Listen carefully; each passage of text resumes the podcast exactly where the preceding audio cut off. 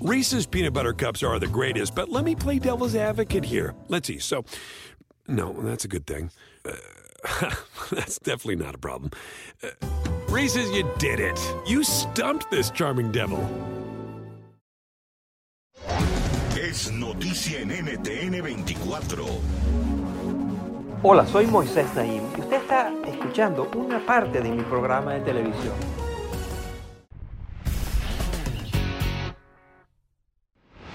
Mi invitado de hoy es uno de los más reconocidos artistas en el mundo, en el mundo del teatro, de la música, del cine. Se trata de Lin Manuel Miranda, un actor, compositor, productor, dramaturgo, cantante, letrista, de todo. Él hace de todo y lo hace extraordinariamente bien y se gana todos los premios de ese sector.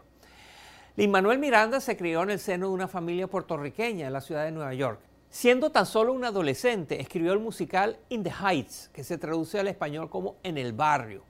Esta obra se estrenó en el año 2008 en Broadway y se adaptó al cine con muchísimo éxito recientemente. Pero Miranda es quizás mejor conocido por crear y protagonizar el exitoso y muy galardonado musical Hamilton, que se estrenó en Broadway en el año 2015. Su trabajo lo ha hecho merecedor de decenas de algunos de los premios más prestigiosos. Se ha ganado el Pulitzer, el Emmy, el Grammy, el Tony. Sus obras han tenido un amplio impacto sociopolítico por tratar temas como la inmigración, la esclavitud, la política.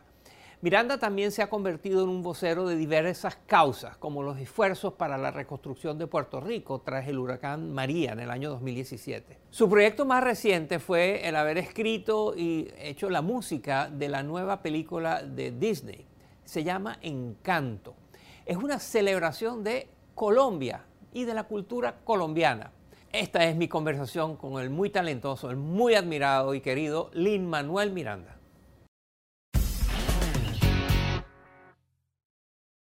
Hola, Manuel, es un placer tenerte en este programa. Fuiste parte del talento que creó una nueva película llamada Encanto. Cuéntanos, ¿de qué se trata? Encanto es nuestra historia colombiana que estamos poniendo en esta película, la película 60 de Disney Animación, um, pero se trata de este, esta familia um, que viven en una casita mágica, en una comunidad que está tocado de, con un poquito de magia. Ya has trabajado varias veces con Disney en sus proyectos. ¿Esta por qué es diferente? Bueno, eh, de verdad que yo tenía, era un orgullo trabajar en la última película que trabajé con Disney, se llamaba Moana, um, pero I was the last guy hired on that movie. Um, y yo quería trabajar con Disney desde el principio en una, en una historia original. Um, so para poder estar ahí desde el principio fue ser parte del guion y parte de cómo las canciones contaban la historia de la familia Madrigal en esta película. En Encanto aparecen sorprendentemente las arepas, aparecen en varias escenas. Tú sanaste mi herida con una arepita con queso. Uno podría decir que tú estás contribuyendo a que se conozca la arepa en el mundo, que estás haciendo la globalización de las arepas, ¿no? Sí, hay, hay muchachos por por todo el mundo diciendo cuándo puedo comer un arepa con queso. Um, y, y, me siento súper orgulloso por eso. Eres reconocido como uno de los talentos más versátiles, más valiosos de estos tiempos, más originales. Pero además eres capaz de trabajar en distintos códigos musicales, en distintos ritmos. Has escrito y compuesto salsa, y ahora en Encanto juegas con sonidos típicos de Colombia, la cumbia, el vallenato. Esta es la familia Madrigal, hogar de mi gente Madrigal. En tu muy popular musical Hamilton, por ejemplo, utilizaste el hip hop para contar la historia de Alexander Hamilton, uno de los padres fundadores de los Estados Unidos. ¿Por qué? ¿Por qué se te ocurrió hacer del hip hop un género útil, eficaz para explorar la política de la creación de los Estados Unidos como país?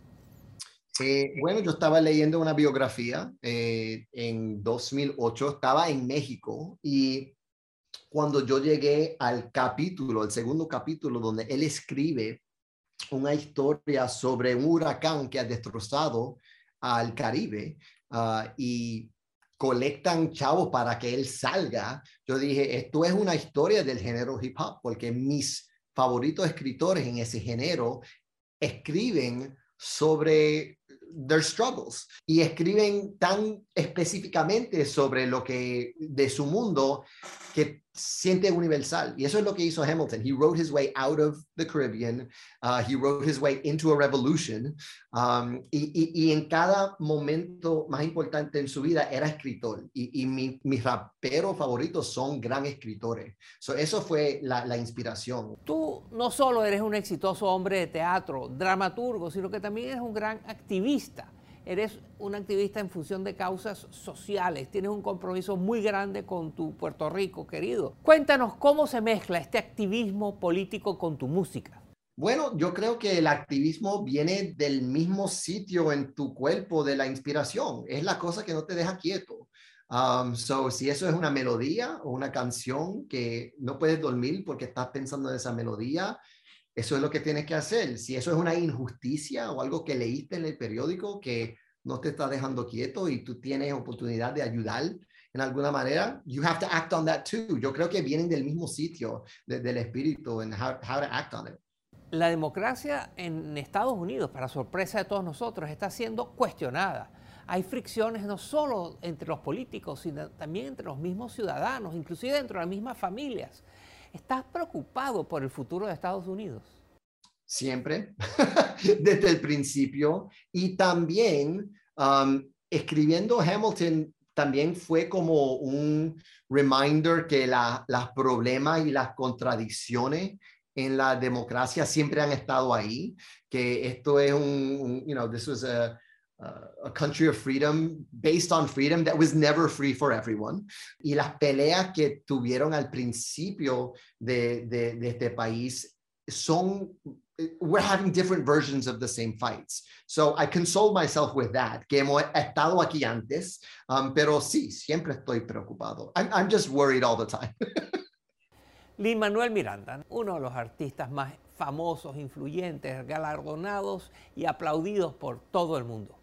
Muchas gracias por estar con nosotros, Lin Manuel. gracias. Esto es Efecto Naim.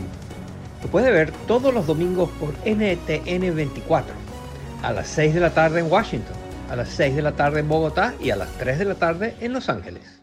I'm Chris Hahn, the Aggressive Progressive. Check out a new episode of the Aggressive Progressive podcast every Tuesday. You know, the election is heating up just as the year is winding down. Stick with me. I'll tell you the truth as I see it. Download the Aggressive Progressive on Pandora or wherever you get your podcasts.